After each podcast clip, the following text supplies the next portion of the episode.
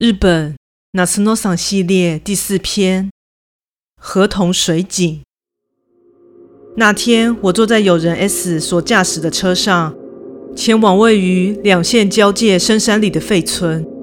成员和平时一样，驾驶座是 S，副驾驶座是我，加上霸占后座的 K，一共三人。大约早上十点左右从家里出发，途中吃了顿午餐。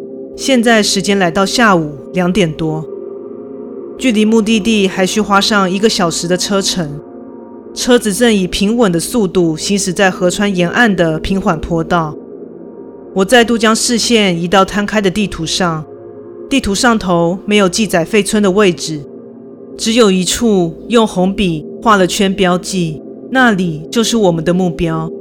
此区的等高线相当稠密，表示村庄位于极为偏僻的地区。思及此，后座忽然发出细微的鼾声。我每次都在想同件事：为什么这家伙找人当司机，自己却好意思在后面蒙头大睡啊？S 瞄了后照镜一眼，他的语气比起不爽，倒更像是叹为观止。这次的一日废村之旅，发起人是 K。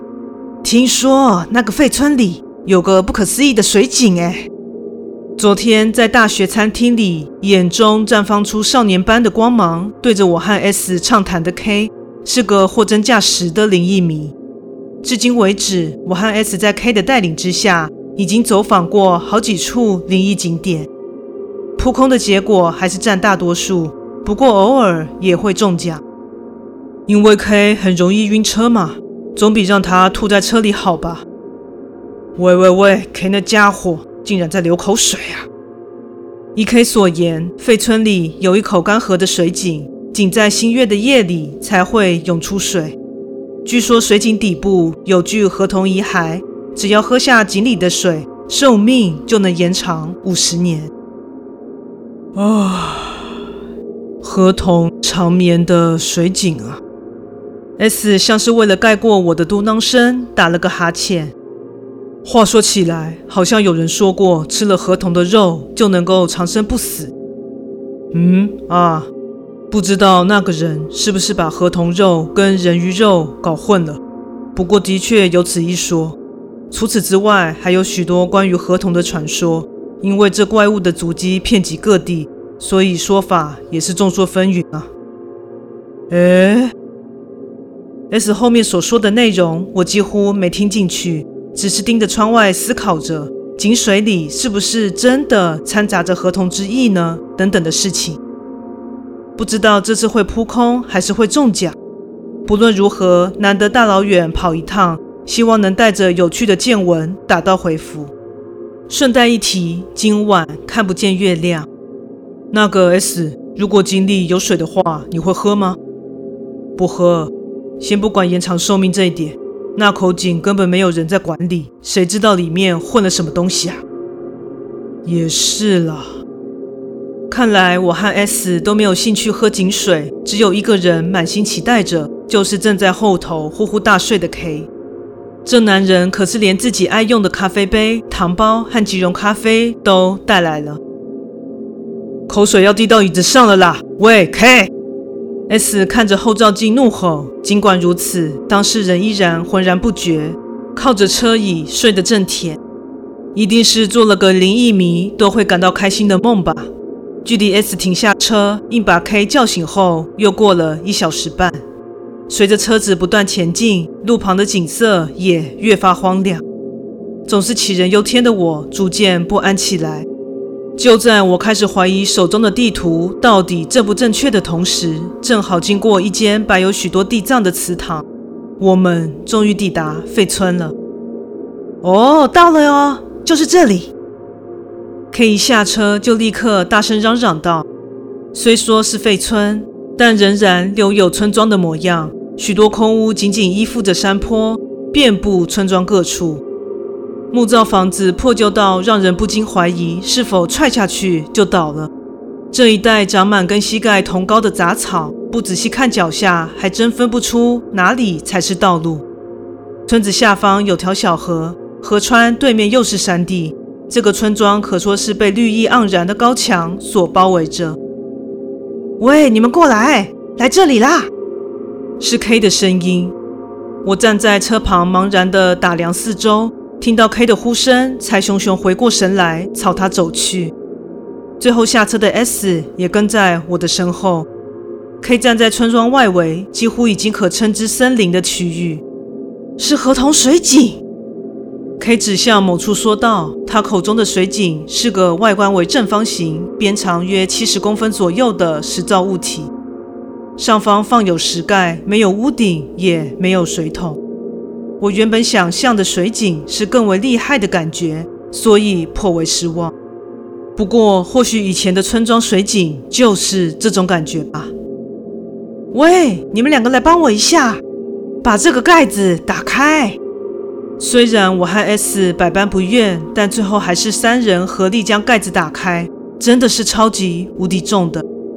移开石盖的瞬间，有股像是从冰箱窜出的冰冷空气轻抚过脸颊。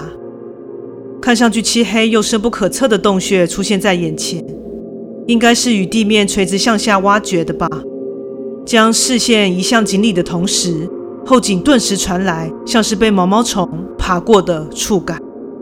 喂！K 忽然对着井里大喊，声音反弹至水井的内壁，传回好几道回音。接下来，K 捡起地上的石头，丢进水井。咔嚓，声音非常细微，表示井里并没有水。看来是干枯了，S 说道。三人面面相觑，默默无语。K 从背上的背包中取出手电筒，照向井内。光线无法照到水井的最深处，是光线不够强吗？不过这口井似乎挖得相当深，当然也没有见到长眠于井底的那河童的身影或踪迹。啥？什么都看不到啊！这里头少说也有三十公尺深，还以为只是口浅井，看来不是这样啊。S 边说边捡起地上的石子，大概想再丢进井里吧。但他像是突然注意到了什么，看向手中的石头，最后并没有丢进井中，而是转身看向 K。然后呢？接下来要干嘛？哦，K 精力充沛的回应：“这不是明摆着吗？传说井水只会在新月的夜晚冒出来啊，所以就等月亮现身喽。简单来说，就是等就对了。”我大概猜得到 K 会说什么，边发出“呜”的呢喃声，边四处张望。在这里等到天黑，想必会让人感到无比的惊悚。如果只有我单独一人的话，绝对立刻回家。我们走回停车的地方，时间来到下午四点半，恰好 K 带了扑克牌，我们好不容易找到一区没有长草的地方。把挡风玻璃的遮阳板铺在上头，三人开始玩起梭哈，结果 K 一路遥遥领先。接着改玩印第安扑克，变成 S 是最大赢家。到头来我一局也没赢过。是说关于那口水井，在我们改完大富豪的时候，S 突然出声了，他的语气听上去很平淡，仿佛在自言自语。合同那部分谣言是怎么说的？K 边丢出手中的牌边反问：“啊，你是在问我吗？这里不就只有你知道吗？”啊，也是啦。以前呐、这村子住的一对夫妻，他们在那条河川发现了河童，结果丈夫用棍棒痛打了河童，把他五花大绑带回村庄。带河童回去？为什么啊？K 听到我的疑问，啊哈哈的笑了起来。听说是为了吃它，真的假的？因为人们相信河童肉具有长生不老的效果，不过也可能只是饿了而已啦。正打算处理的时候，河童就逃走了。他们跟着追出去，河童仍然不断逃跑，最后来到那口水井。哎呦，真可惜哎。之后，村人用盖子将水井封了起来。河童在水井里面整整叫了三天三夜，等到第四天的新月之夜啊，叫声停止了，河童就这样成仙去了。水井和地下水源并不相通，就算河童再会游泳，找不到出口也是莫可奈何。发生这件事情后啊，水井就干枯了，水再也出不来啦。但不可思议的是，每到新月之日，又会再次冒出水来，那是河童水哦。这情报是从邻村的阿公那里听来的啦。后来我又再问了一次，啊，发动革命，反革命，哎呦！我们就这样边玩扑克牌边闲聊，三不五时的驱赶身边的虫子，继续消磨时间。不知不觉间，天色渐渐昏暗下来，距离完全天黑没剩下多久时间了。又过了几分钟，这时几乎连扑克牌上的图案都看不清楚了，周围已笼罩在黑暗之中。夜晚的山区非常暗，什么都看不到，只能听见虫鸣鸟叫。以及树叶咔嚓咔嚓摇曳的声音。此时天空没有月亮，突然出现一抹亮光，原来 K 点燃了从包包拿出的露营用的煤油灯。我们走吧。我和 S 也各自带着手电筒，一同前往村中的水井。三人皆不发一语。现在的氛围和白天截然不同，好暗，总之非常暗。白天和夜晚的差别竟然如此之大，我有种近乎恐惧的不自在感。手电筒光线照亮了水井，盖子是打开的。水井中的幽暗仿佛被吹散到空气中，并将周围全部笼罩。环顾四周，漆黑一片。好啦好啦，让我们来看看里面究竟有没有水嘞。为了炒热气氛，站在水井旁的 K 故意大声嚷嚷着。我轻笑出声，场面稍微缓和了下来。各位观众，我手上有一颗石头，现在就把它丢下去，确认看看吧。接着，K 将石头顺势丢进井里，扑通！哎，我下意识惊叫出声，传来了声音，扑通。这是石头碰到井底某样东西发出的声音。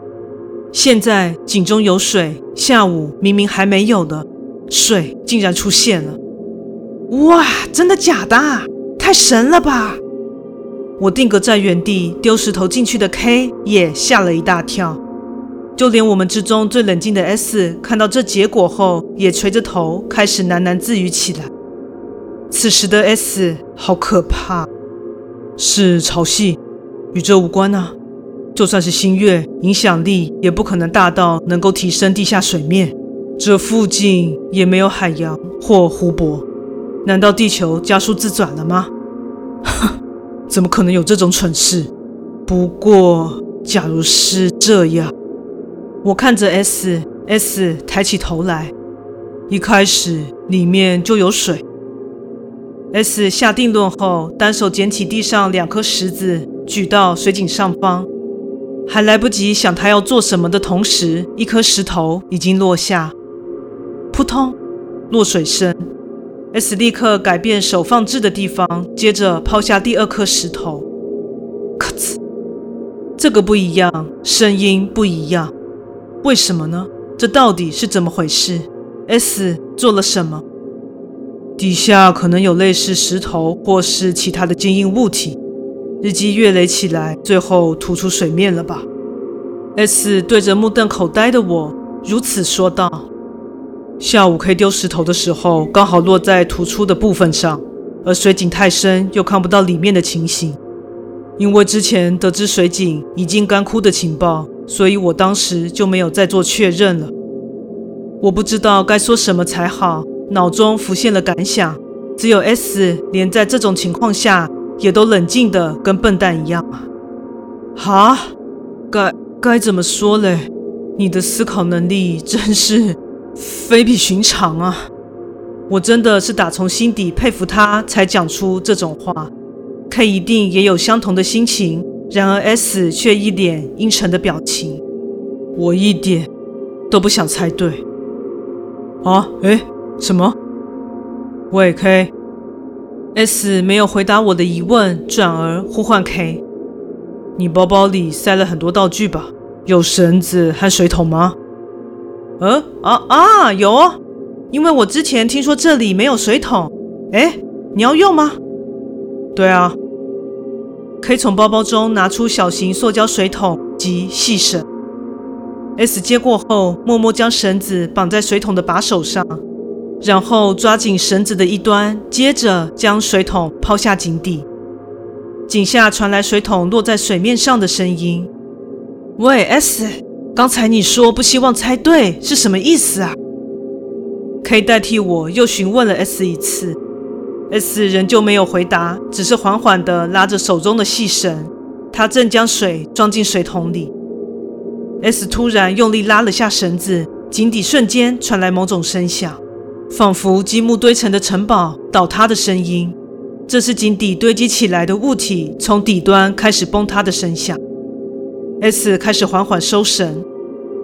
我是指 K 刚才说的合同谣言。假如那件事是真的的话，哎哎，他开口的太过突然，我没有任何心理准备，从喉咙发出了怪声。